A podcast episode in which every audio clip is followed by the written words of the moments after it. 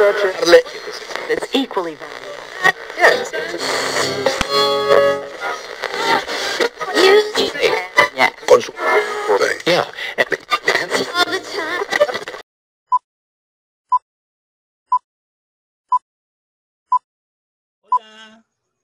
¿Cómo estás, Gina? Ya se iba directo al avión, Gina, porque está, en, está allí, según en la playa, en Acapulco, en la, en la azotea. Está en la azotea de su casa. Este, si nos extrañaron, sabemos que nos extrañaron, porque y no nos hubo, llegaron muchos mensajitos de no que hubo episodio la semana pasada, pero ya estamos aquí. Nos tomamos unas vacaciones porque pues también a veces hay que dejarlos descansar a ustedes, pero ya estamos de regreso. No, no es cierto. Tuvimos unos problemas técnicos porque cambiamos de la empresa que nos, nos subía los podcasts. y Entonces, este, porque nos estaba eliminando los primeros podcasts. Entonces, este, nos hizo pasar ahora sí que un, un mal momento. Nos cambiamos de empresa y por eso tuvimos ahí que hacer algunos arreglos técnicos para poder, pa- para, poder subirlos ahora. Ahora estamos en una empresa que se llama Anchor, este, que es la que nos sube, nos sube el, el podcast. No nos pagan ni nada por decir la empresa, pero sí se les recomendamos si en algún momento quieren hacer ustedes un podcast. Este, Anchor es una buena plataforma que, que te hace ya todo, o sea, te hace todo, ¿no? Entonces tú, tú nada más grabas tu podcast, lo subes y ellos se encargan de todo. Y aparte es mucho más rápido porque, por ejemplo, nosotros normalmente grabamos en fin de semana el episodio y ya ahorita yo ya lo puedo subir y ya lo programo para que el episodio salga el, el miércoles, el caso de- del dato inútil, y el caso de Café con Aroma, este, pues el día de hoy. Sí, los que no nos conocen, este, pues en la portada de nuestro podcast, pues ahí nos pueden conocer. Son los, somos los dos que estamos tomando café. Gina es la del lado izquierdo y yo soy el del lado derecho. Ay, Eh, no, no, no es cierto. Es una fotografía de los zapatistas tomando café en el café de Sambors cuando entraron a la capital. Entonces nos hizo muy buena onda ponerlo, porque Sí. pues, están tomando café, es historia y todo lo demás. Pero por lo demás, el podcast sigue siendo el mismo. Entonces, este, eh, también debo aclararles que en algún momento, si, si por ahí a los que ya nos siguen, a nuestros 51 seguidores, Gina, que, que- que Oigan, nos muchas siguen, gracias. muchas gracias también. A esos mismos 51 escri- este, seguidores, pues también este, pues échanos la mano recomendando nuestro podcast. No cobramos nada por esto. Somos creo que el único podcast que no monetizamos y dirán, ay, qué Literal. mensos son estos, ¿no?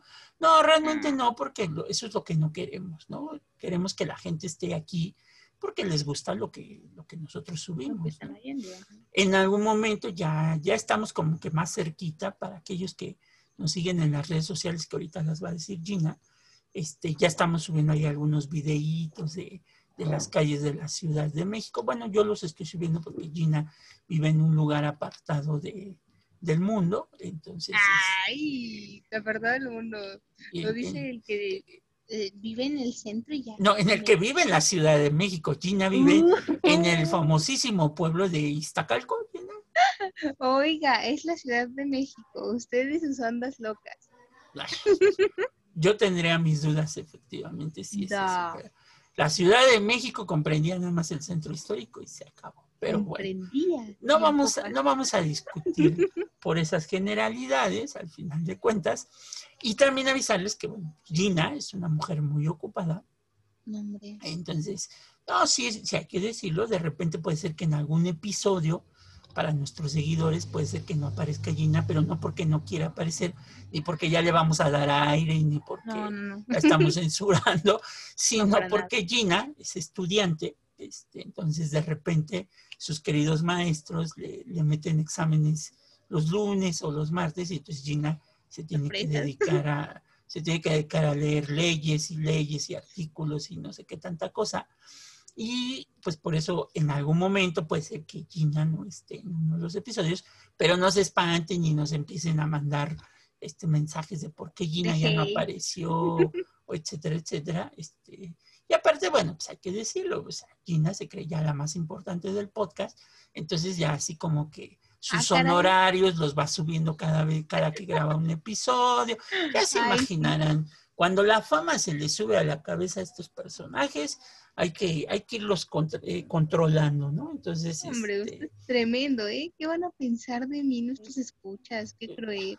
no, pues no piensan nada, al contrario, han de decir que eh, eres una persona muy famosa. Y como les Mm. digo, ya cuando podamos reunirnos y podamos hacer un recorrido, pues ya, pueden, ya podrán conocer a Gina, podrán conocer a, un- a su servilleta también. Este, y van a ver que normalmente nos comportamos de la misma manera cuando estamos en recorridos. Este, van a ver si llegamos a ir a alguno que esté en la Ciudad de México, pero en un pueblo de Xochimilco, porque Gina ahí sí, como ya ve carretera, ya dice, esto es pueblo. No piensa que en Iztacalco también hay avenidas grandotas que parecen carreteras Ay, ay, ay, este, ay. y, y cree que, que no, ¿verdad? Pero como tiene estación del metro muy cerca de su casa, ya cree que, que- que es famosísima la, la Ciudad de México. No dije qué estación, Gina, pues, yo dije tiene estación de metro muy cerca de su casa, pues para tus seguidores, para que digan, este, a ver a dónde encontramos a Gina, qué sé yo. Que debo decirles tremendo. que Gina no viaja en metro, o sea, Gina tiene su limusina, que, su chofer y todo lo demás, que, que pues la lleva por todos lados. Pero bueno, ya me callo en esta introducción y les dejo que Gina les diga cuáles son las redes sociales. Nombre. Bueno, si ustedes son nuevos o si no lo son, pero no nos siguen por algún desconocido motivo, aquí les dejamos las redes sociales. Nos pueden encontrar en Instagram, al profesor lo encuentran como arroba alexq40, a mí me encuentran como gina-mr, y bueno, también está el perfil de Tlalocan Institute, que es precisamente la página de los recorridos, que pues por el momento me está solamente subiendo precisamente las fotos del centro de la Ciudad de México, porque pues no se puede salir a recorridos, evidentemente, pero en algún punto se podrá, y entonces ustedes podrán ver ahí los destinos, los diferentes destinos a los cuales iremos. Y bueno, si ustedes no manejan Instagram porque no les gusta, no quieren, está bien, pueden por favor mandarnos un correo a gmail.com Nos encanta leer sus comentarios, sus recomendaciones sobre qué temas les gustaría que habláramos en posteriores emisiones. Y bueno, pues muchas gracias por escribirnos. Si no les contestamos rápido, no crean que nos estamos haciendo mensos, es que queremos ser lo más atentos con cada una de las personas que dedican tiempo a escribirnos y pues bueno, les agradecemos enormemente. Y hasta llegaron los anuncios parroquiales, profe. Me parece perverso, Gina. Y pues bueno, yo sigo desde el cuarto de mi casa mientras Gina está en una paradisíaca playa. Así es que los dejamos con el episodio. ¿Qué episodio es, Gina?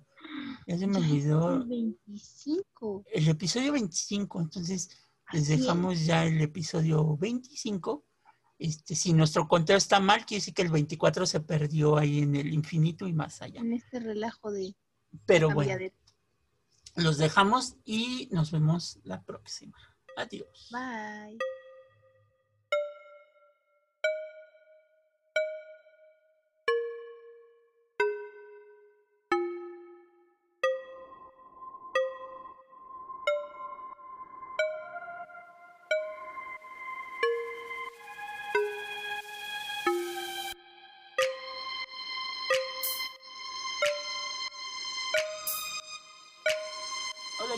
¿Cómo estás? Bienvenidos al nuevo episodio de Café con Aroma de Historia, una narración histórica donde un servidor, Alejandro Godínez, te contará a Gina Medina y a los presentes un, evento en- anecdótico de la historia de México que no encontrarás en otro lado y que podrás disfrutar mientras te tomas un buen café con nosotros.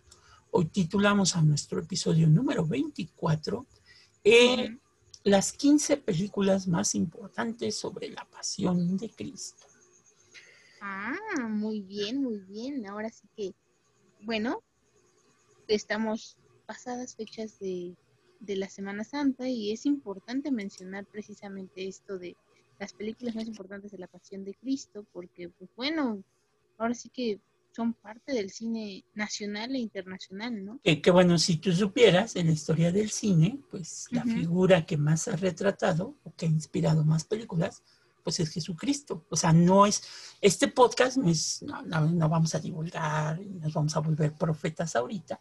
No, no, no. Este, lo- pero sí queremos mencionarlo porque a pesar de que ya pasó la Semana Santa, Este, Sí queremos mencionar este top de 15, 15 películas, porque son las más representativas de la, de la pasión de, de- de Cristo, para que en la siguiente Semana Santa pues, las vean, o en algún momento que no tengan nada que ver, y hagan estas comparaciones, porque todas tienen un discurso, o sea, no crean que todas, sí, obviamente todas se reflejan directamente con, el, con, con lo, lo que se escribió en los evangelios, pero este, todas tienen discursos muy distintos e historias muy distintas, ¿no? Como, como lo van a ver, así es que, este, pues si estás lista, Gina, pues vamos a comenzar. Claro que sí, o sea, vamos a, a conocer acerca de ellas y pues como dice, precisamente compararlas, ¿no? Efectivamente. En la historia del cine, las 15 películas más importantes sobre la pasión de Cristo es, como ningún otro personaje, quien ha inspirado tantas películas como esta figura. La, inmen- eh, la inmensa, icónica y controvertida e inconmensurable e impotente y devaluada figura del Hijo de Dios tiene cientos de referencias en la historia del cine. Decenas de películas detentan como tema central la vida y la pasión de Jesucristo. Y es que cuando ustedes, por ejemplo, hacen la comparación de una y otra película, dirán, bueno, ¿y ¿por qué en esa película, si está basado en los, en los evangelios en- en- en- que escribieron los cuatro evangelistas, por qué no, en una película dicen un diálogo y por qué en otra dicen el diálogo de otra manera? ¿No? Este, Ah, ese- esa es la diferencia porque, bueno, ahí intervienen ya los directores de las que hacen cada una de estas películas. Muchas de estas películas Gina no las ha visto, este, eso- siendo eso- honesto. este, siendo honestos.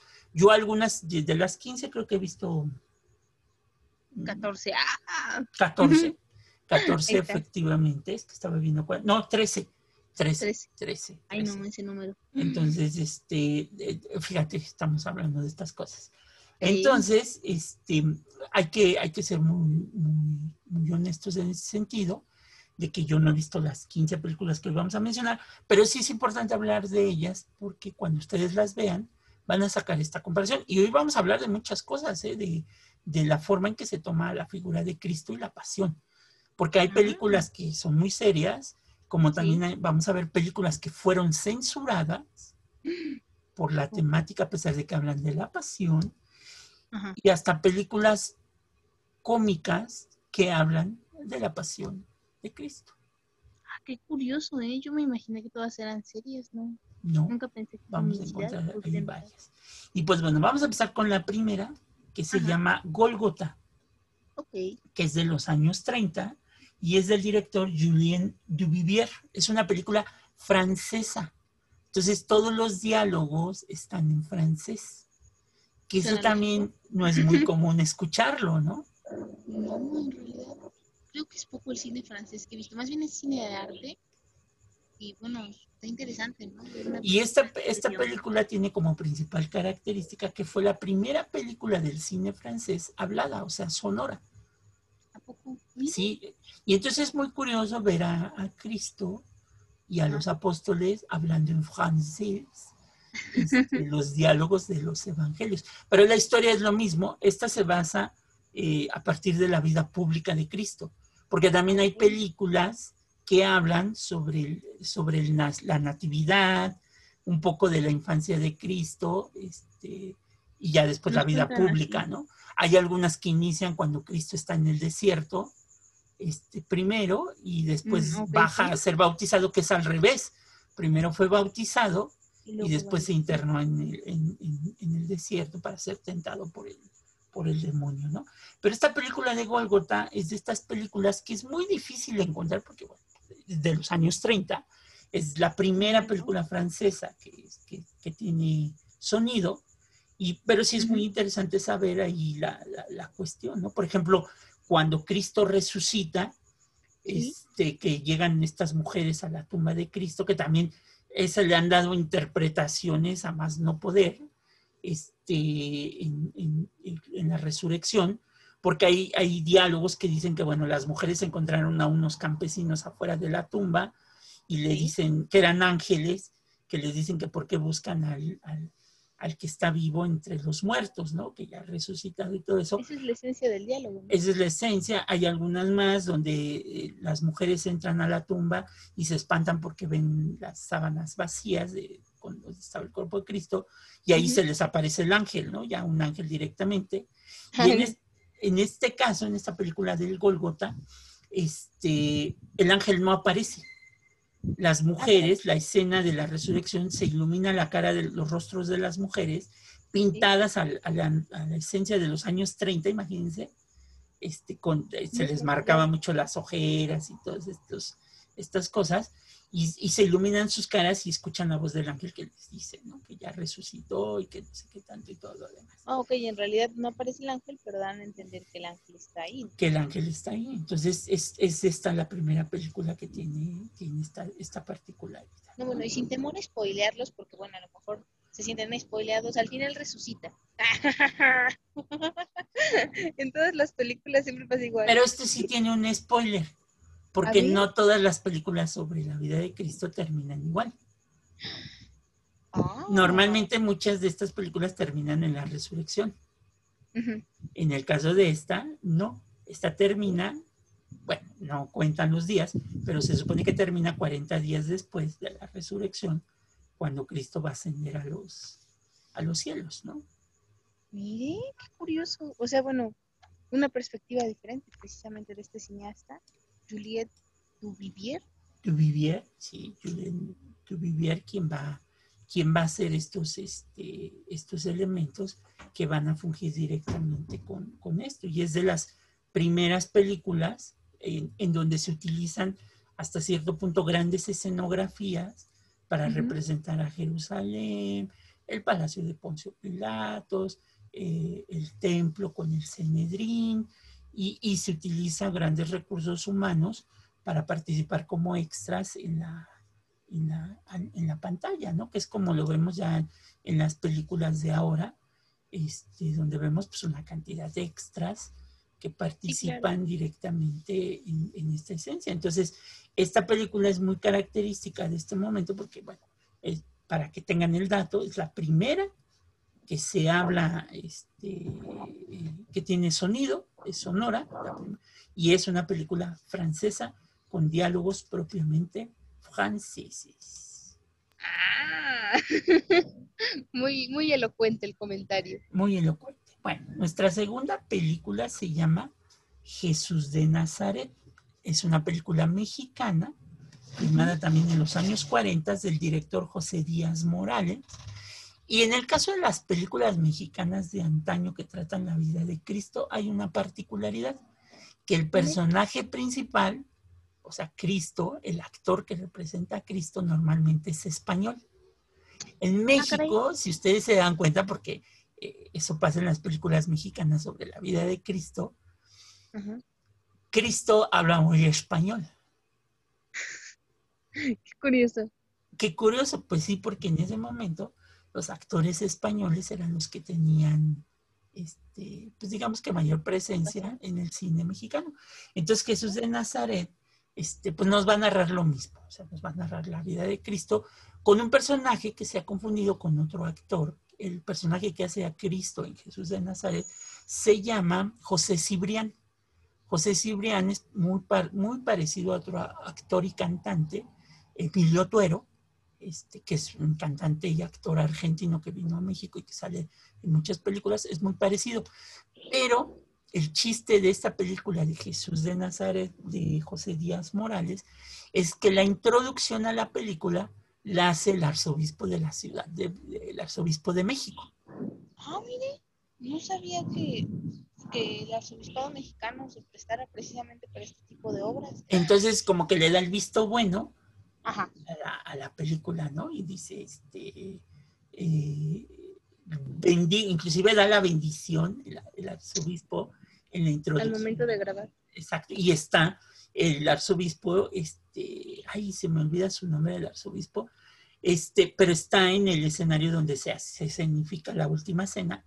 Ahí está, y dice, ay, este, esta grandiosa película va a llegar a todos los mexicanos y todo lo demás. Y entonces e- esa tiene esa particularidad ¿Qué sirvió esa película también de Jesús de Nazaret para hacer otra más que se va a llamar y que tienen que verla, aunque no tiene que ver con Cristo, pero que se llama Reina de Reinas, que es la historia de la, de la Virgen María, pero que en la parte ya cuando Cristo crece, meten las escenas de Jesús de Nazaret. Ok, hacen como un mix de ambas cintas. Exactamente. ¿no? Entonces, como les dio la aprobación el arzobispo primado de México, pues, Ah, pues ya. dijeron, vamos, ahí, ahí la llevamos, ¿no? Ya tiene éxito seguro. Que tampoco la ha visto Gina. Entonces, No. Y termina, esta también termina en la, la ascensión de Cristo. Ah, ah, ok, ya está sí. Ok. Bueno, Muy bien. No se la pierdan también, volvemos a repetirla, es Jesús de Nazaret de el director José Díaz Morales. Nuestra siguiente película, la número 3, es la famosísima película de Semana Santa, que es El mártir del Calvario. Vean cómo también se van cambiando los nombres. La primera se llamaba El Gólgota, la segunda es Jesús de Nazaret y la tercera es la famosísima película del Mártir del Calvario, la película por excelencia del Viernes Santo en los canales de televisión. ¿no?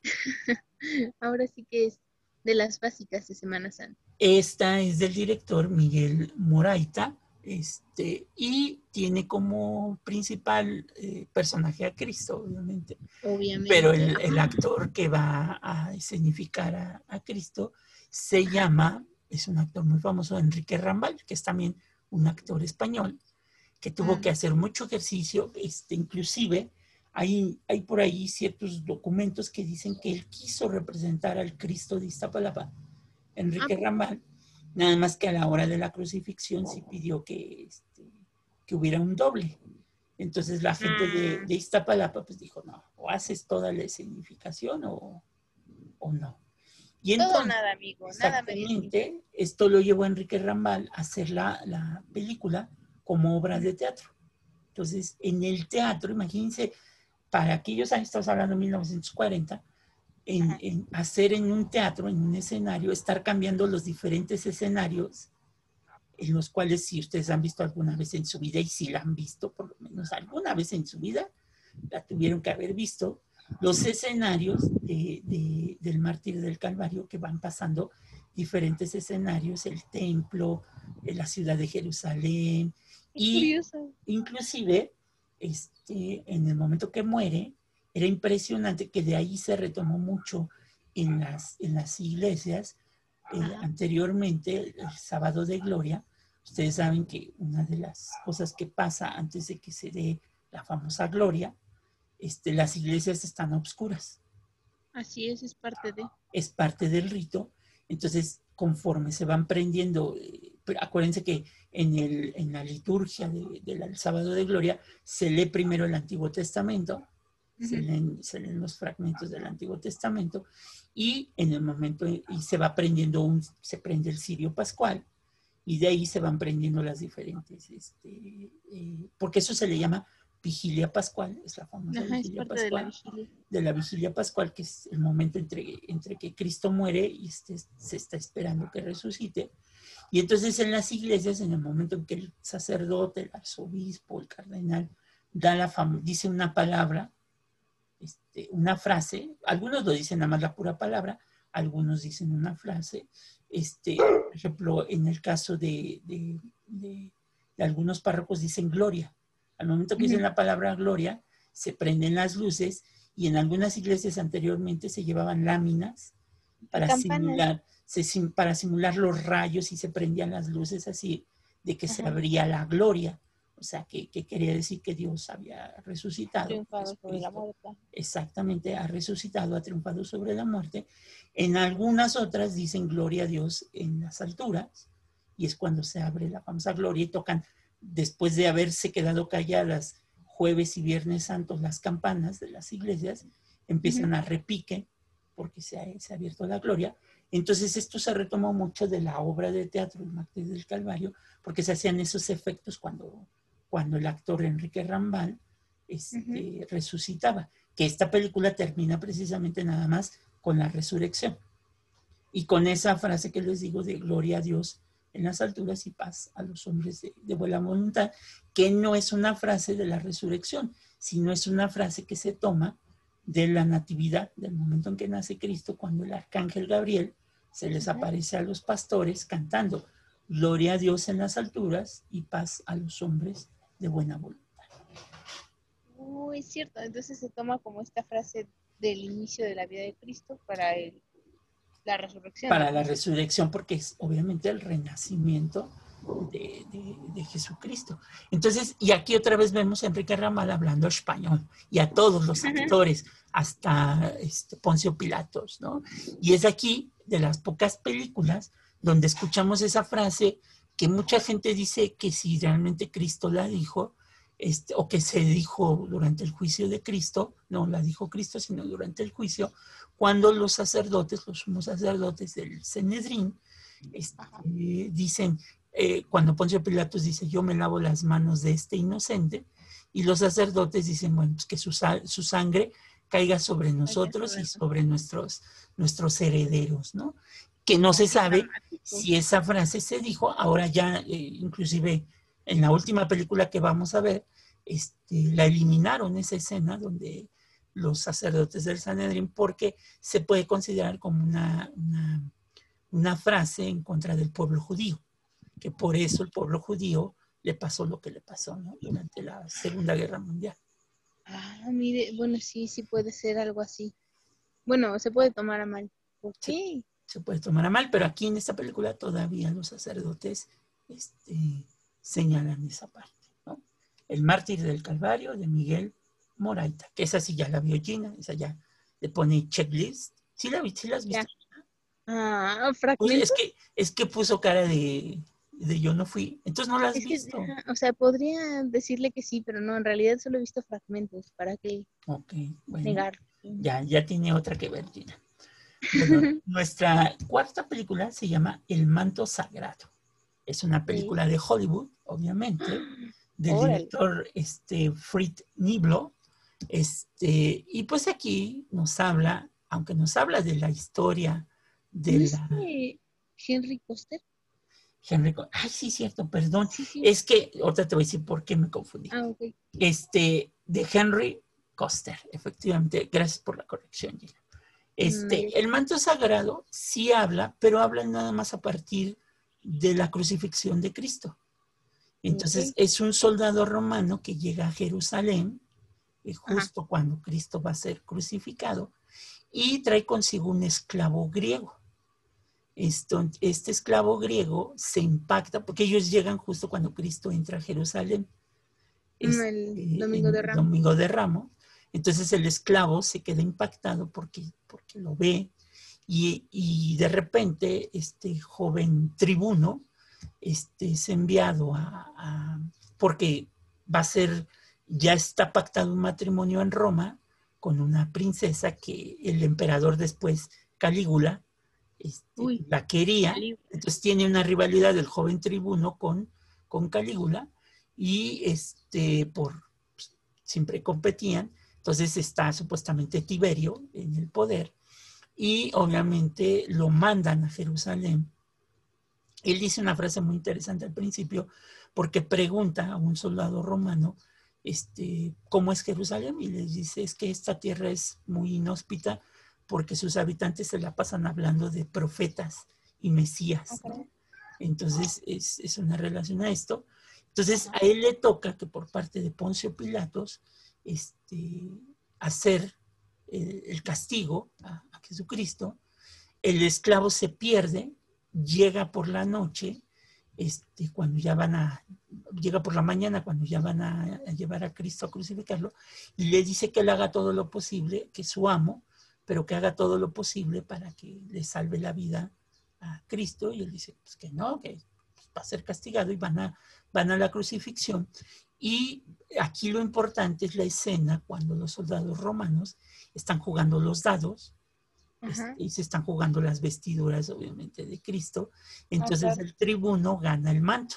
El manto, de ahí viene el título, el manto sagrado. El manto. Oh, ok, ok. Muere Cristo y este, él viene de regreso porque la lluvia que está cayendo le está quemando la piel. Entonces le dice al esclavo que le, le ponga la, el manto este, en, en su cuerpo para cubrirlo y el manto le quema, porque pues él mató a Cristo, ¿no? En teoría, este, ejecutó Claro. el, el sacrificio y el esclavo se, se pierde, se escapa y se lleva el manto. Él regresa a Roma, el tribuno, obviamente regresa y todos piensan que está embrujado por ese manto. Entonces los sacerdotes romanos le dicen que para que se pueda curar, porque ya está loco, este, pero no está loco de, de locura, sino que pues, es su conciencia, ¿no? De que Sí, o sea, ya se siente atormentado por la atormentado por, por la culpa. Y entonces regresa de nueva cuenta a Jerusalén para buscar el dichoso manto que el esclavo se llevó.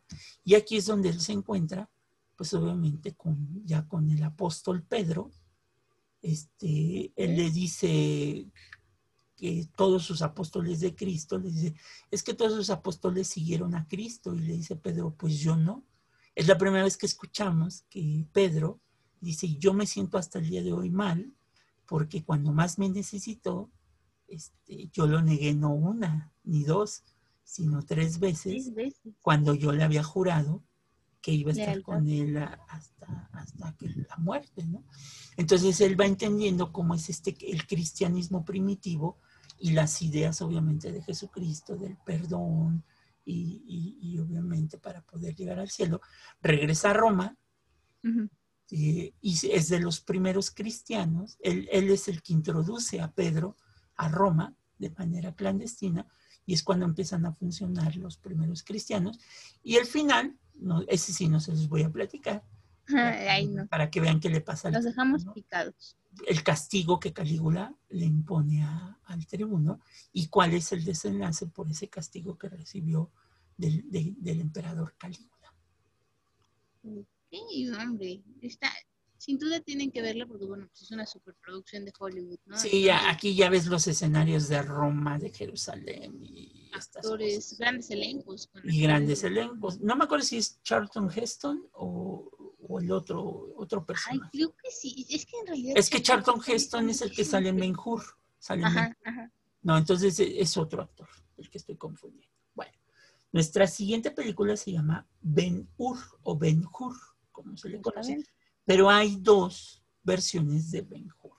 La primera es del director Fred Niblo y es una película este, muda que habla de la historia de, de, de Ben Hur, que es un libro, es un bestseller que se llevó al cine y es la historia de un príncipe eh, eh, judío, un personaje de la alta sociedad judía, que eh, por un accidente de la vida eh, lastiman al gobernador Poncio Pilatos que va entrando a la ciudad de, de Jerusalén y su familia y él son llevados a prisión.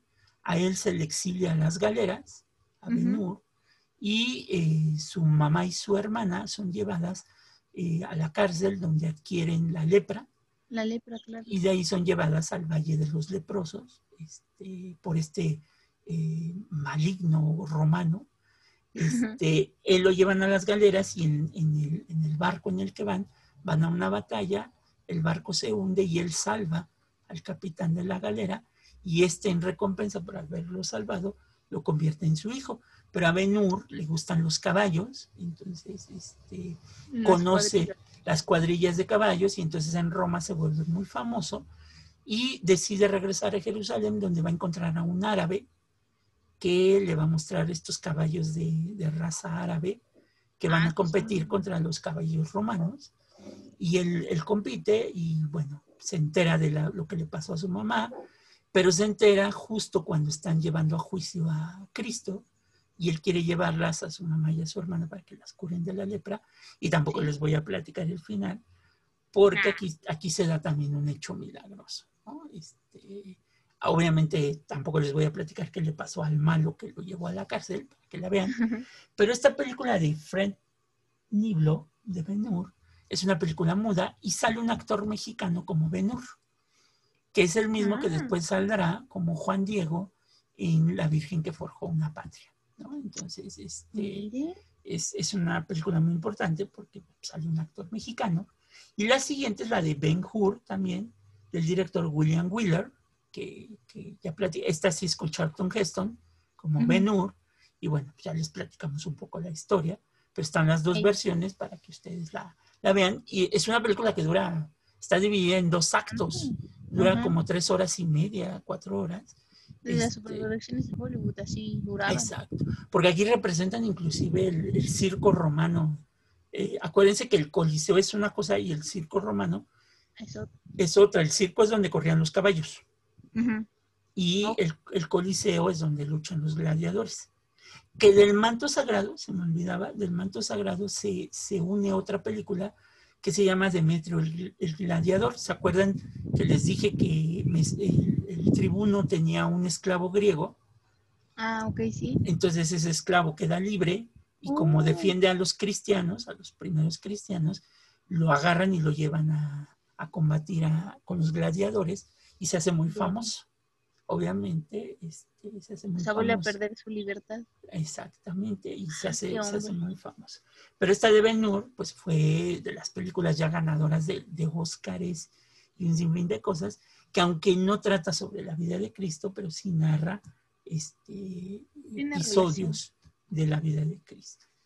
Y la que sigue es una película que llamó mucho la atención porque se llama Rey de Reyes, del director Nicolas Ray. Esta película es la primera película de Cristo con una superproducción de Hollywood. O sea, pero aquí ya no vemos al Cristo de estampitas. Aquí ya vemos a un Cristo más humano, un Cristo donde le dan mucha importancia, por ejemplo, a eh, el Sermón de la Montaña. El famosísimo Sermón de la Montaña es de 1950 y es obviamente lo mismo, ¿no? Esta superproducción de la, de la muerte de Cristo, este, el, el juicio, la muerte, la crucifixión de Cristo, pero sí es un Cristo más humano, ya no es el de la estampita, así en pose, sino ya es un Cristo más, más abierto, Más acertado, en- ah. más acertado. Y después vamos a caer en una ya de los años 60, que es un peliculón que yo se las recomiendo. Aparte, es una de las películas que eh, el actual Papa este, Bergoglio, este, Francisco, Francis- ha, ha considerado como una de las mejores películas sobre la vida de Cristo, que se llama, en su título en italiano, Il Vangelo secondo Mateo, ¿no? El Evangelio según Mateo, de un director de cine muy importante llamado eh, Pierpaolo Pasolini, que fue asesinado por la derecha italiana. Eh, no por esta película, pero sí, sí en parte. Y aquí nos va a presentar a un Cristo, pero con un mensaje muy importante, que tiene que ver con la pobreza, con el movimiento obrero.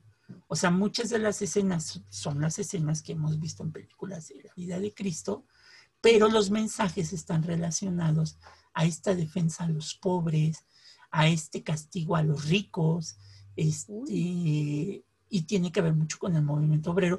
Muchas de las ideas del Papa Francisco, del Papa Bergoglio, de esta idea de la teoría de la liberación y todo eso. Y es una película muy interesante porque es la primera vez que oigo un, eh, un, eh, una canción de la gloria cuando resucita a Cristo. Este, muy agogó, o sea, muy de los años 70, para que pegara con la época. para que pegara con la época, y sí retrata a un Cristo, el personaje que representa a Cristo, un personaje más humano. ¿no? Mira Entonces, qué curioso, ¿no? y a pesar de que pudiera ser una película censurada por el Vaticano, no, es una película que fue, fue aprobada por el propio Vaticano. Ok. Suena, suena que estaba interesante, ¿no? Incluso la perspectiva del director, o sea, al ser italiano es diferente, porque bueno, me imagino como la mayoría de los italianos era católico, entonces retratar este tipo de escenas es... Y sí, ¿eh? tú ves a los sumos sacerdotes y a los ricos y sí Ajá. los pone de esta manera. Mucho del expresionismo de la época, este, los pone así muy, muy lujosos, con joyas y todo eso, porque es una crítica que hace Cristo a través de sus, de sus mensajes acerca de los ricos y los pobres. Sí, sí, sí, un- una línea que todo, todo el evangelio lo marca, ¿no? Y bueno, está con mayor razón. Sí, efectivamente. Entonces, este, ahí pasó un avión y ya no le hizo interferencia a Gina. Ay, Este, pero- pero no se preocupen, si alcanzamos a escuchar lo que dijo Gina. Este, viene la siguiente que se llama La historia más grande jamás contada, que es otra vez otro película de Hollywood, este, Ah, de, de George Stevens, y obviamente pues por el título, ¿no? La historia más grande jamás contada. Es una película que dura muchísimo, dura alrededor de cuatro horas, porque narra desde el nacimiento de Cristo hasta, hasta la Los resurrección. 33 años. En- exactamente. Entonces, es, es una película interesante, eh, grandes escenarios de nueva cuenta, un Cristo más humano también el que, el que se presenta aquí. Y aquí estamos entrando ya a la época hippie, a los años 70, y pues los hippies no tendrían que dejar pasar este momento. Y va a aparecer una película que primero fue un musical, o no sé si primero fue película y después musical, eh, que se llama Jesucristo Superestrella. Ah, no, creo que sí primero fue el musical, ¿no? del director Norman Jevison, este, y eh, es un musical, o sea, aquí vemos la vida de Cristo, pero con música. Cristo Literal. cantando, etcétera, etcétera, que es una historia muy interesante porque es un grupo de actores que llegan al desierto y a través de andamios, y aquí no vamos a ver los grandes edificios romanos y todo eso, sino andamios este, en donde los actores van interac- interactuando este, en esto, y es donde escuchamos canciones como, como esta canción que se tradujo al español de No se me ocurre otra manera de amarlo, ¿no? Que es cuando María. Magdalena le canta a Jesucristo, este, pero no, no al hombre, sino a, a la la figura divina, ¿no? Que la letra dice, este, ay, ay, no recuerdo cómo va la letra, pero sí, sí señala eso de no sé cómo amarlo, ¿no? No, no, no sé cómo amarlo. Y aquí hay un cambio muy importante, porque Judas Iscariote es un, es un actor de raza negra. Ah, caray. Entonces, este, son estos cambios, y aparte es muy. Y si ven, por ejemplo, ahí a, este, a Poncio Pilatos, sale con cueros, este, con chamarra de cuero. Y, Muy moderno. Muy moderno, rebeldón. botas, esa- exactamente. Como un rebelde, un rebelde sin causa. Los soldados romanos, en lugar de traer los cascos antiguos, traen Ajá. cascos de obrero, de estos cascos Oh. amarillos de Bob el Constructor. De, esos- de- de- de ese tipo de cascos van a traer consigo. Entonces, es la primera película este, que, que habla eh, la vida de Cristo, pero de forma musical. Musical y contemporáneo. Y contemporánea, sí, efectivamente. Y después nos vamos a meter a una película muy interesante, porque a pesar de que muchos van a pensar que esto es como una parodia de la vida de Cristo, pues no, no pareciera serlo. Y se llama La vida de Brian, de Terry Jones, es el director. Bueno, Ok. ¿qué- ¿de qué trata la historia de la vida de Brian? Pues resulta que Brian es, nace el mismo día que nace Jesucristo, pero él nace en el pesebre continuo, a donde nació Jesucristo. Ah, caray, un Entonces, pesebre. Ese es el problema de Brian, que lo confunden con Jesucristo. Ay, qué triste. Efectivamente, entonces los Reyes Magos, hay una escena donde los Reyes Magos llegan Ajá. y, y están así dudosos de quién es y, este, y se meten al pesebre donde está Brian y a él le ofrecen los regalos, ¿no? Entonces No. Brian dice que pues, él lo que quiere pues, son cosas, la mamá de Brian, lo que, porque la mamá de Brian, por eso les digo que es una sátira, una sátira cómica, porque la mamá de Brian es- trabaja en un prostíbulo, Ah, muy caray, no, diferente completamente diferente. Efectivamente, ¿no? Entonces, obviamente, este, hay un momento que, por ejemplo, Brian, cuando ya está grande, le pregunta a su mamá, que, pues, de dónde vino, ¿no? Y la mamá le dice, pues, no sé, porque ese mismo día que, que, que- que- tú, tú te procreaste, pues, Sí, tuve como siete clientes, ¿no? Entonces, este, es entonces, difícil decirlo. es difícil. Y entonces Brian lo confunden, piensa en la matanza de los inocentes, este, creen que él es Cristo, entonces este, Querían escabechárselo él también. escabechárselo él también y todo eso. Y hay una escena muy interesante porque Brian pertenece a este grupo de ra- radicales, los famosos celotes, este, con Z, este, judíos, que es el grupo radical al que pertenece Barrabás, Judas Iscariote, que, que buscan rebelarse ante la ocupación romana. Entonces, uno de ellos le dice a Brian, esa escena es fabulosa, porque le dice, quiero que vayas a pintar enfrente del palacio de Poncio Pilatos, pues consignas en contra de los romanos. Entonces, que pongas perro romano, fuera de aquí, Oiga, perro, desgraciado. es- pero que las vayas a poner en latín. Entonces, para que van- entiendan. para que entiendan, van en la noche, Brian está pintando sus grafitis Ajá. y de repente pues, cae el día y, y un soldado romano lo descubre. Mm, Y el soldado romano, en lugar de, de- de, pues, obviamente, de, de ¿Llevarlo a castigarlo, le dice, se queda parado y empieza a leer lo que está escrito en latín y le dice, este, eres un mal judío porque no sabes escribir latín y ahora de castigo vas a escribir porque esa letra no se escribe así, se escribe así, porque entonces en lugar de decir perro romano estás diciendo los perros de Roma, ¿no? Entonces, este, lo pone a grafitear caray. a grafitear toda la pared poniendo 500 veces este, escrito bien el perro romano. Vámonos. Hasta que el es una clase. Hasta que Brian termina, le dice, ya acabé, y lo vuelve a leer el, el romano y dice, ahora sí, eso dice perro romano. Y entonces se da cuenta de todo lo que escribió en el edificio y pues ahora sí le dan sus, sus, este, sus macanazos a, a- a Brian. Y O sea, es, después de...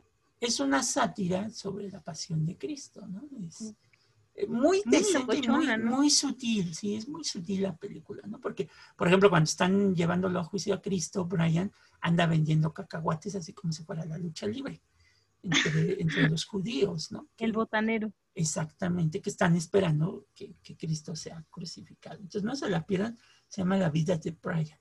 Ahí para cotorrear. Sí.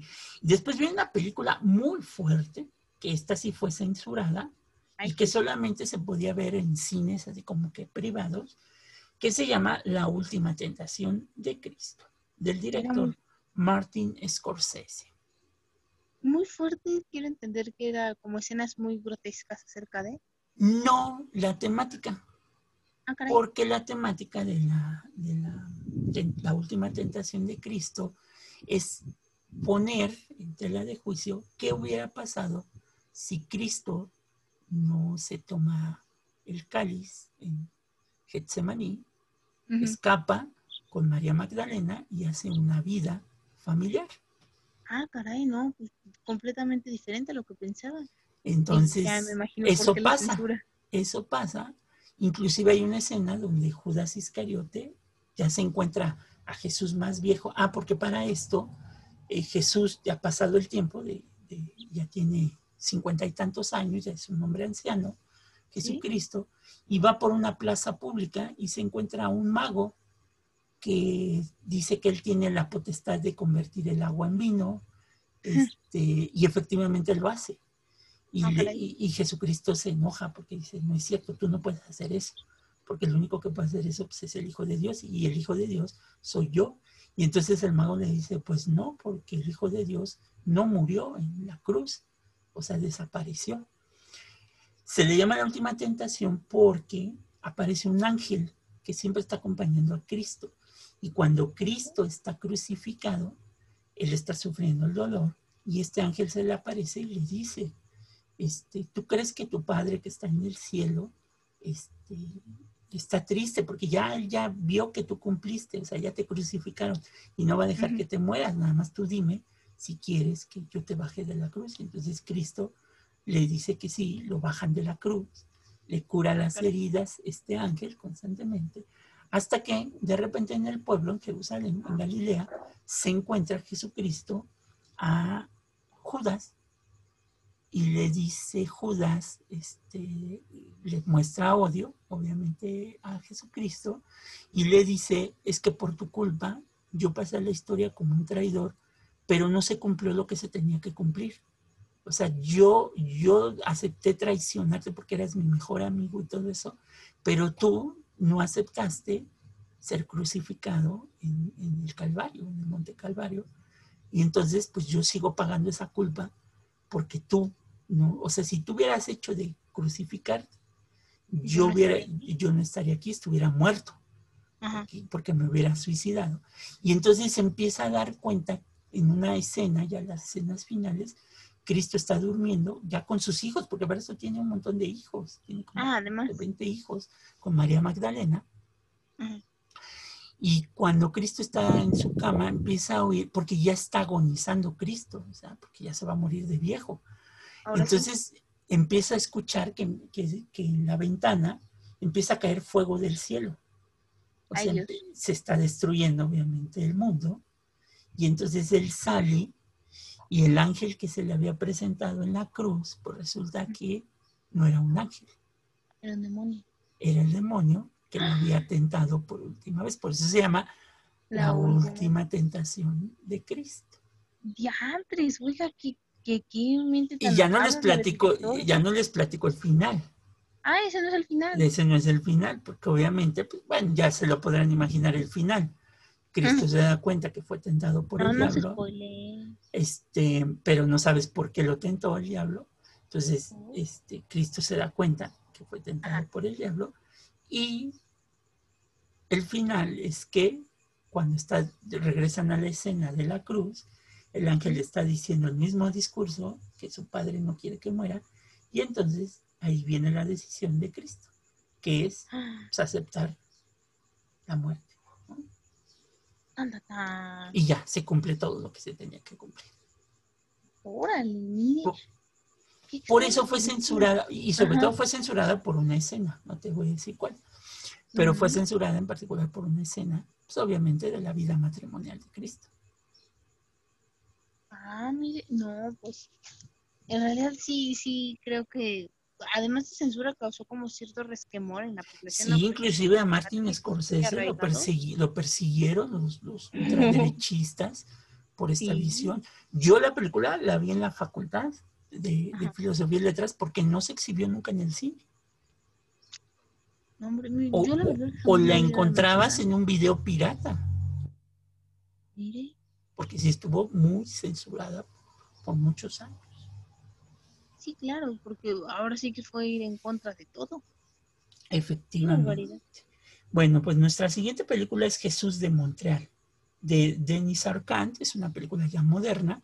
Y la historia es que el, el obispo de, de Montreal quiere representar la pasión de Cristo en, en la basílica de, de Montreal. Y obviamente en, en los patios quiere ocuparlo como todo esto, pero nos presenta la idea de un actor venido a menos, un actor que no ha triunfado en el mundo del espectáculo y que se empieza a dar cuenta no solamente de la parte de Cristo, de esta vida humana, sino también hay una reflexión y una crítica ya a la Iglesia Católica, porque muchos de los preceptos que Cristo señaló durante su vida pública, pues no se están llevando a cabo. Ah, caray.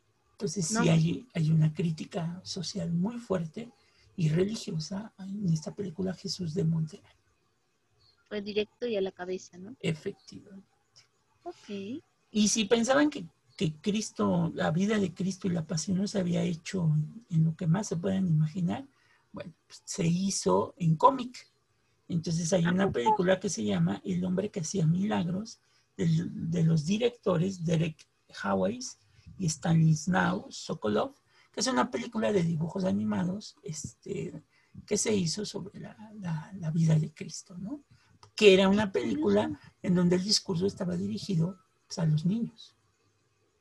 Sí, claro, más bien era hacia los católicos jóvenes, quiero imaginar, jalarlos, que fueran conociendo precisamente este episodio de la vida de... de la vida de Cristo, donde como el título lo dice, el hombre que hacía milagros, pues va a tener su referencia directamente más en los milagros de Cristo que en la pasión como tal, ¿no?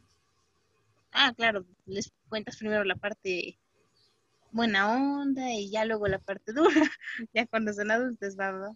Efectivamente. Y pues vamos a cerrar este top de 15 películas, pues con la película que de seguro todo el mundo ya vio. A que ver. se llama La Pasión de Cristo del director Mel Gibson. Ah, claro, claro que sí, todo el mundo la ha visto, todo el mundo la verá, creo que es la que más se hablará. Bueno, ¿De esto aquí es, es una, una película con un mensaje directo. Hay que recordar que Mel Gibson pertenece a un grupo católico de ultraderecha en Estados. Unidos. Y la visión que él quiso presentar este, de Cristo, pues es para que todos aquellos que la vieran sintieran el mismo dolor que sintió Cristo en, en- en el momento de la pasión, porque nos presenta un Cristo este, que, bueno, se ha confundido este rito que, que tiene Mel Gibson, porque algunos piensan que es una secta, más que, más que un movimiento católico. Entonces, este, obviamente, pues nos presenta un Cristo golpeado, un Cristo, la, la escena de, a mí me impactó mucho la escena de la flagelación, Ay, cuando sí. utilizan estos garfios en forma de... de- Además, la investigación hubo detrás de eso, porque fue un super equipo Eso- para ver precisamente. la imagen de la Virgen María limpiando la sangre, que mucho de lo, de lo que Mel Gibson tomó fueron de los apuntes de Santa Teresa, este, porque Teresa, Santa Teresa cuando tenía visiones, este, veía cómo había sido castigado Cristo. Entonces, este, regresamos a estos Cristos sangrantes, este, estos Cristos que le rompen el brazo, este, que eh, la imagen de, de Judas cuando se ahorca con los labios del remordimiento que se ha estado mordiendo, la escena del burro ahí, este, eh, cuando se, se suicida Judas, Son muchos detalles muy, la muy aparición, marcados. la aparición de un diablo, del diablo, pero de un Mm. diablo ignorante, porque al principio cuando está Cristo en, en Getsemaní, este, el diablo le pregunta, ¿y tú quién eres? ¿no? Para tener esa potestad. Ujú. Se supone que el diablo pues lo sabe, ¿no? Pero es una imagen de presentar a un diablo eh, ignorante que no sabe que Descarado. exacto, que este es el Hijo de Dios. Y también una escena que llama mucho la atención, cuando lo están flagelando, Ajá. en donde va el diablo y trae un niño en brazos, así como que Ay, esa escena. me medio grotesco. Bueno, ¿tú qué entiendes? ¿Qué entiendes por esa escena? Pues bueno, cuando era pequeña, eh, creo que la primera vez que la vi, no sé, tendría como alrededor de 10, 11 años. No pude dormir, o sea, literalmente me dio mucho miedo, porque, o sea, la cara de, del que hace el demonio principal da miedo, pero la cara del niño, o sea, no, como... Bueno, y ahora que eres adulta, Ah. ¿qué entiendes de esa escena? Entiendo que son como los pecados, ¿no? O sea, es el demonio cargando con pecados. Pues algunos han interpretado que, que, porque es el momento de la flagelación, Ajá, han interpretado que hasta el mismo diablo, que es muy malo, sí. pues cuida a su propio hijo. ¿Y por qué Dios, que siendo tan bueno, pues no cuida a, a- su hijo y deja que lo, están, que lo estén castigando? Obviamente el mensaje va más allá. ¿Por qué? Porque te dicen que eso tiene que pasar para que Dios no destruya el mundo. Claro, o sea, está preocupándose de su hijo por todos los demás, por sus hermanos, ¿no? Que Exactamente. El- son eh, ahí está el mensaje al que se quiere llegar. Oh, mire, han pasado, ¿qué? 10 años y hasta apenas lo descubro, pero es que tiene todo sentido. Bueno, o sea, en el sentido de la visión. Porque uno se, puede, se podría preguntar, bueno, ¿por qué Dios, siendo Dios, no Ajá, baja bueno. quita ese castigo a su propio hijo? Pues no, porque eso tiene, inclusive los mismos textos lo dicen, tiene que pasar para que se cumpla, porque ya Dios había tomado la decisión de destruir al mundo. Entonces, Sí, con la, con la sangre de este cordero que va a ser llevado al sacrificio, es con que se van a limpiar pues todos los pecados que el mundo había cometido hasta ese momento y por el Ajá. cual Dios pues ya perdona a la humanidad, ¿no? Mire. Wow, ¿eh? ¿Qué significado detrás de esa escena tan, es- no sé, me parece Sí, porque inclusive el, el, el bebé ese ahí medio raro que traía el diablo, sí. pues se chupa el dedo y, y sonríe porque al otro lo están flagelando, o sea, como el mismo diablo pues cuida a su hijo y Dios siendo Dios pues no cuida a su hijo. Pero si Dios hubiera intervenido, pues no puede salvar a sus demás hijos. no puede salvar a sus demás hijos. Entonces, es un poco el mensaje de Mel Gibson, ¿no? Es casi, casi, arrepiéntanse porque Cristo sufrió todo esto, tomen en cuenta el mensaje de lo que Él sufrió, porque pues, el mundo ya se iba a destruir. No, de hecho es impresionante porque, bueno, tengo entendido que la primera persona a la que Mel Gibson le, le mostró el film, ya terminado, ahora sí que al 100, fue a, en ese momento el, el Papa, este Juan Pablo II, y bueno, pues una vez que terminó la cinta, Mel Gibson, y asombrado de su trabajo, ¿no? Ya sabe, queriendo la opinión del Papa, no, no cualquier persona, la representación de Dios en la tierra, y que le dijo que si esa película fue sangrienta y horrorosa y bastante dolorosa, el dolor de Cristo había sido el triple, el quíntuple, era muchísimo, ¿no? O sea, que sí reflejaba dolor, porque incluso algunos críticos de cine decían que era demasiado grotesca, ¿no? Y Juan Pablo dijo, no, le falta. O sea, esto se acerca a lo que escribió y dices, bueno. aparte, esto, esto llevó al actor principal, eh, es que Jim Caviezel, Jim Caviezel. Ajá, nunca he sabido pronunciar su nombre. Este, que es el que después hizo Batman, sí es él, ¿no? ¿Sí? Mm, no, eh, Batman, bueno, yo ubico a Batman de el guapísimo Christian Bale. Ah, es Christian Bale, perdón.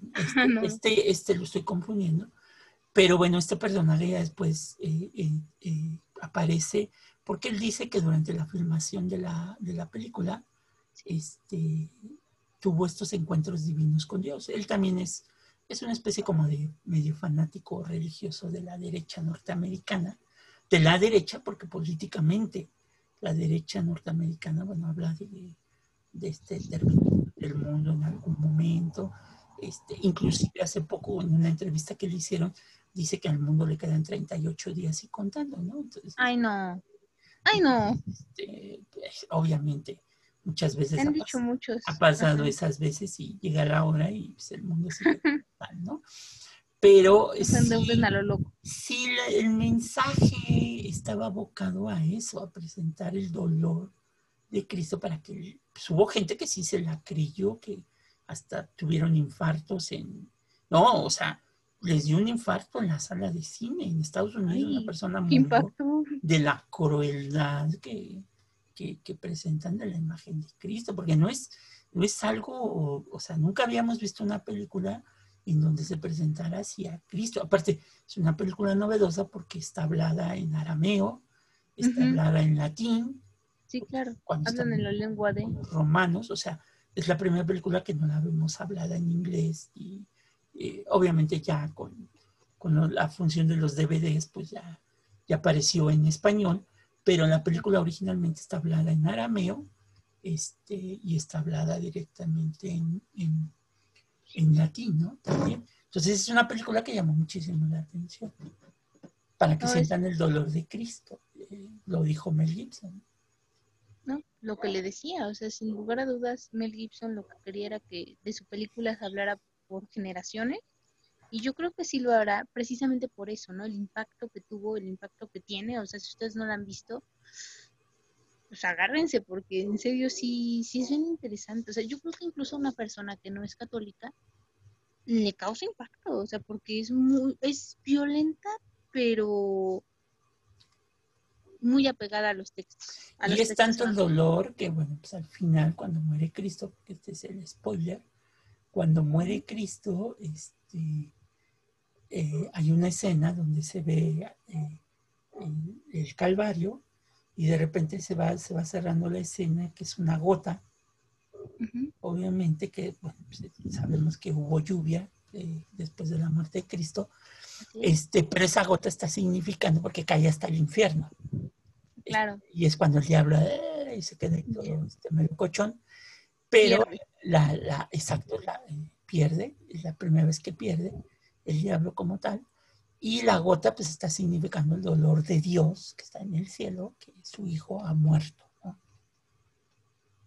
Entonces, son muchos, muchos mensajes. Y de ahí la gente muy apreciada de Iztapalapa que hace las representaciones de, la pasión los, los, días santos, retomó esa escena del diablo, este, y ahora ponen un diablo de Halloween ahí en, en la escena del huerto de Getsemaní, no sé si, si lo vieron este, ahora que lo pasaron por televisión, y si no, busquen ahí en YouTube. Y sí, así con sus alas y una cosa, sus cuernos y los ojos en blanco. Macabro y le cambian la voz. Y, y hasta hicieron como un juego de luces, bueno, con tela. Exacto, y aparte mezclan dos diálogos, porque el diálogo que tiene ahí es el diálogo que tiene Cristo en el desierto con el diablo, cuando lo tenta por tres, lo, lo, tienta por, por tres ocasiones Este, y aquí lo juntan todo, ¿no? La- las tentaciones del desierto con este, y las cuestiones que el diablo muy filosófico, iztapalapense, saludos a los compas de por allá, este, Hola. se la pregunta a Cristo, ¿no? ¿Por qué vas a salvar a la humanidad y tal, y tal, y tal, y tal, y tal, y tal, y tal, ¿no? Claro, en su papel de hacerlo caer en la tentación. Sí, porque ahora mucho de la representación de Iztapalapa fue retomada de la película de Mel Gibson. Claro, bueno, ahora precisamente que en esta Semana Santa pues lo proyectaron en la televisión, decía uno de, del- los miembros del comité que, que se basan en eso y en un texto, ay, El Gólgota, ¿no? El mártir el, del ajá, el mártir del Gólgota. Sí, es un texto también muy antiguo que, que se refiere a los diálogos, ¿no? Porque hay muchos diálogos que no están en los evangelios, ¿no? como tal, exactamente. Como tal, es lo del judío errante. y- Que son muy controvertidos, ¿no? son muy controvertidos. Porque ahí es, es la primera vez que también escuchamos que Cristo am- eh, amenaza y maldice, ¿no? Sí, no, ¿cómo? a- sí, porque maldice al judío de que hasta el fin de los tiempos va a andar de un lado para, para el otro, ¿no? Y, hasta que él vuelve. hasta que él vuelva, él dejará de andar caminando por ahí y, y diferentes escenas que se han utilizado mucho también de la película de, de, de- de Mel Gibson. Pero bueno, pues este es el top 15 de estas películas, véanlas, hagan un análisis de cada una de ellas y van a encontrar estas diferencias entre cada una de ellas. Yo me quedo mucho con esta película de Pasolini, de- del Evangelio según San Mateo. Es una película que yo creo que recrea mucho esta idea del, verdad, del mensaje que la figura de Cristo este, dejó a la humanidad desde el punto de vista como personaje histórico. ¿no? Aquí retomo mucho la frase del maestro Alberto Barranco, que hay que ver a Cristo no como eh, el personaje bíblico, sino como el personaje histórico que fue. Como lo mismo en el caso de Judas, este, Judas Iscariote, pues, realmente la traición sí, de, si lo vemos desde el punto de vista bíblico, pues es una traición, porque fue tentado por el diablo y lo traicionó. Pero si vemos al Judas histórico, es un personaje que está metido en un grupo judaico de los celotes, que eran estos, estos eh, guerrilleros, esta guerrilla que quería acabar la ocupación romana, que no sabían cómo, y la interpretación que se le ha dado al Judas histórico es que su plan era entregar a Cristo, efectivamente traicionarlo, que fuera juzgado por los miembros del Sanedrín que estaban en complacencia con los romanos, este, pero que él sabía que si lo llevaban a juicio y el pueblo, que eran multitudes que lo seguían, pues ¿qué iba a pasar? Que el pueblo se iba a volcar Una revolución. para, bueno, para una revuelta, liberar a Jesús, proclamarlo rey de los judíos y expulsar a los romanos del territorio de Judea. Esas eran las, si vemos al Judas histórico, ese era su plan. El problema es que le salió el, el tiro, Tiro por el chirrón y entonces este, pues la gente, y eso es lo que pasa, porque pues, aquí viene el, Cristo bíblico que a pesar de que la gente se pudo haber levantado, ese es, es- ese es el gran mensaje de, de estas películas, que toda aquella gente que lo siguió cuando entra a Jerusalén, cuando lo están en el sermón de la montaña, que es muchísima gente que lo siguió, a la hora de que fue llevado a juicio y a la hora de que fue crucificado, pues todos se hicieron, Adiós. hicieron patita pa- patitas para que las quiero, ¿no? sí, claro. Pero hay que ver estos personajes así, a Cristo como el Cristo histórico, separado del Cristo, del Cristo bíblico, como Judas del Cristo histórico, también del bíblico, como a Pedro del Cristo histórico, del El Pedro histórico histórico a- al bíblico, ¿no? O sea, pues. Pedro ahí demostró ser un humano común y corriente. como cualquiera, exactamente. Pues sí, por miedo, pues negó a Jesucristo. Su maestro. Exactamente. Pero bueno, como no es clase de catecismo, No, no, no, Este, esto es solamente Así es como hay que ver estas, estas diferencias del Cristo histórico con el Cristo, el Cristo bíblico. ¿no? El Cristo bíblico es el del dogma, mientras que el Cristo histórico es el personaje, que también debió de tener debilidades, como todos. Al final de cuentas, si ustedes interpretan al Cristo histórico en el huerto de Getsemaní, es el miedo que tiene, porque él está teniendo una visión de todo lo que le va a pasar, ¿no? Por eso la, la Claro. frase, la frase es muy común de decir, este, pues que se haga lo que tú quieras y no lo que yo quiera, porque si se hace lo que yo quiero, pues ahora sí que Mejor no. pati- patitas para que las quiero, ¿no? Exacto. Pero pues se tiene que cumplir lo que estaba establecido. Pero bueno, me retiro de la clase de catecismo por el día de hoy. Este, Muy bien. les, les dejamos el top 15 de películas de la vida de Cristo, la vida y pasión de Cristo. Y pues disfrútenlas, cómprense unas buenas palomitas, disfrútenlas y véanlos con esta perspectiva y con estos ojos del Cristo histórico, Histórico. como personaje más que del bíblico. Bueno, si son creyentes, pues también ya le van mezclando ahí lo, lo bíblico con lo, con lo histórico. Exactamente. Y bueno, Ahora pues- sí que sean críticos y no criticones. Pues sí, bueno, pues ya nos despedimos porque Gina ya va por los tamales. Ya está el señor de los tamales tocándole la ventana. Este, para, para ver una de estas películas en este momento. En lugar de palomitas, un tamal. él se va a echar un tamal este, y a ver si se multiplican este, los tamales para, que, Ah, para que sean hartos, mexicana. como dicen en mi pueblo. Y pues bueno, no se pierdan nuestro siguiente episodio por el mismo canal, a la misma hora. Bueno, dependiendo que prefieran. que ustedes prefieran, si es en la mañana, buenos días, buenas tardes, buenas noches, buenas madrugadas, en el día que a ustedes mejor les plazca. Así es que se despide Gina Medina. y Alejandro Godínez y pues nos vemos la próxima semana con un nuevo episodio. Cuídense mucho y bye. Y adiós. Y sigan buscando huevitos de Pascua. Adiós.